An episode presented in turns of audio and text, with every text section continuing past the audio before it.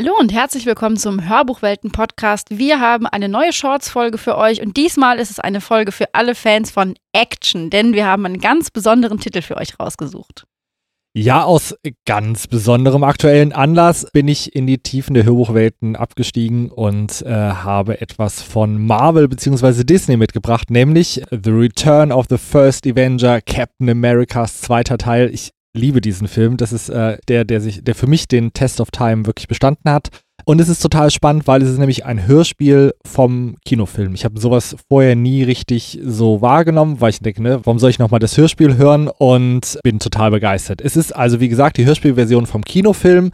Das Besondere ist, dass wir einen Hauptsprecher haben, Gordon Piedesack, der ähm, so die Rahmenhandlung gibt und quasi das alles so ein bisschen miterzählt, was man nicht sehen kann.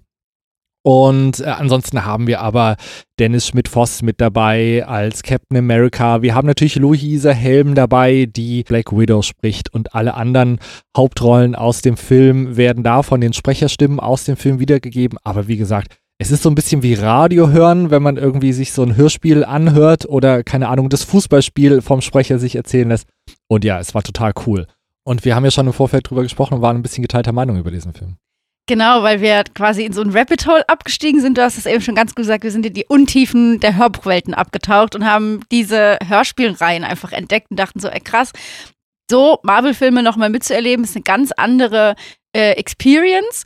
Und da war dann für uns die Frage, wir wollen irgendwie exemplarisch einen Titel mit rausziehen. Und da ging schon quasi der Krieg los. Was ist denn der beste Marvel-Film überhaupt? Und äh, als du gesagt hast, du nimmst den Titel mit, dachte ich so, okay, ich glaube, ich muss noch mal, ich muss den noch mal gucken. Ich habe den irgendwie nicht so auf dem Schirm. Der ist für mich nicht so relevant. Aber ich muss auch sagen, beim Hören des Hörbuchs habe ich dann doch gemerkt, ich habe den mal gesehen und ich konnte mich sofort wieder an Szenen erinnern. Und das finde ich halt so cool, wenn du so ein Hörbuch hörst. Und das ist ja wirklich so gemacht, dass man mit dieser Erzählerstimme alles, was man nicht sieht, erklärt bekommt.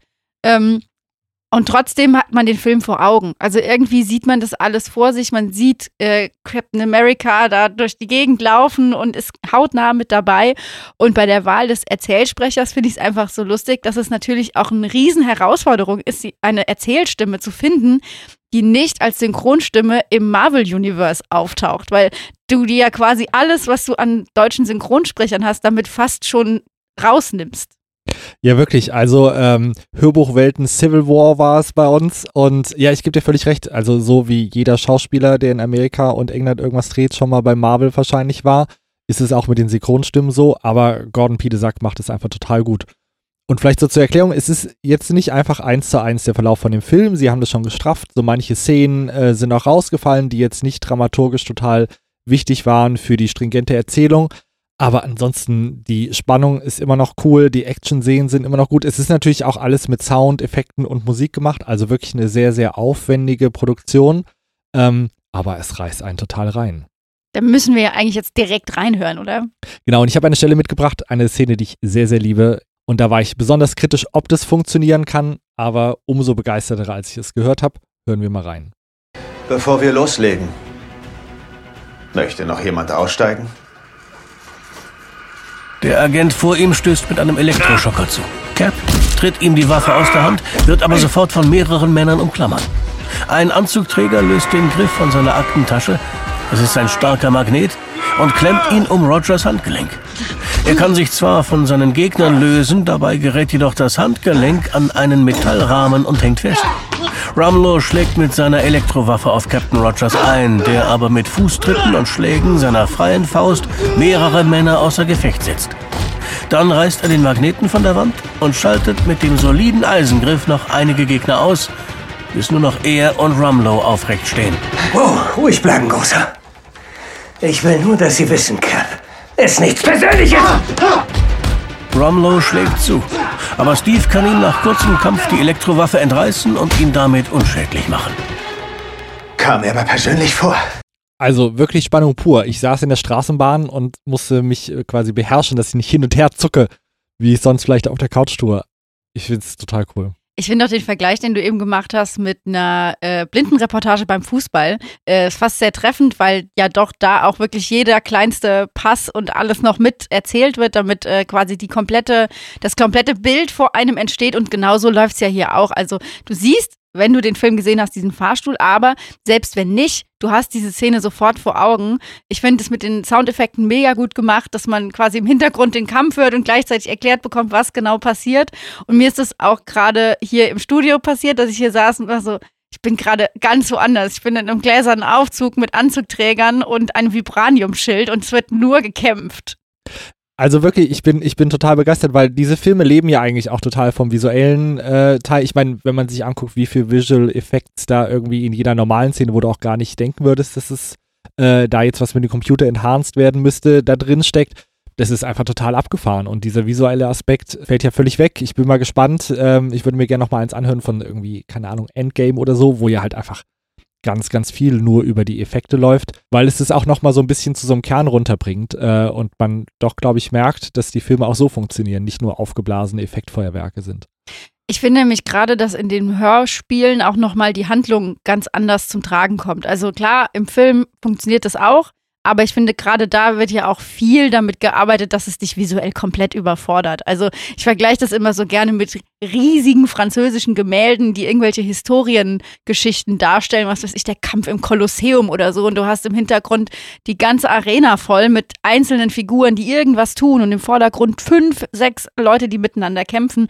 Und so sind ja die Marvel-Filme eigentlich auch angelegt, dass es einfach eine komplette Reizüberflutung ist mit einer sehr schnell erzählten Handlung, die dich sofort mitreißt und quasi da diesen visuellen Charakter rauszunehmen und das nur auf eine Audioschiene zu ziehen, fand ich äh, eine echt coole Erfahrung und muss ich auf jeden Fall jetzt auch öfter machen, weil ich es auch geil finde, dass die Folgen ja eben, du hast es gesagt, aus dramaturgischen Gründen auch teilweise gekürzt sind und du hast halt nicht diese drei Stunden Megafilme, sondern du bist mal für anderthalb Stunden in Wakanda oder sonst wo, ne? Das finde ich echt cool. Ja, total snackable, wie wir gerne sagen, weil hier ist es auch so, der Film dauert über zwei Stunden und das Hörbuch oder das Hörspiel nur eine Stunde zehn.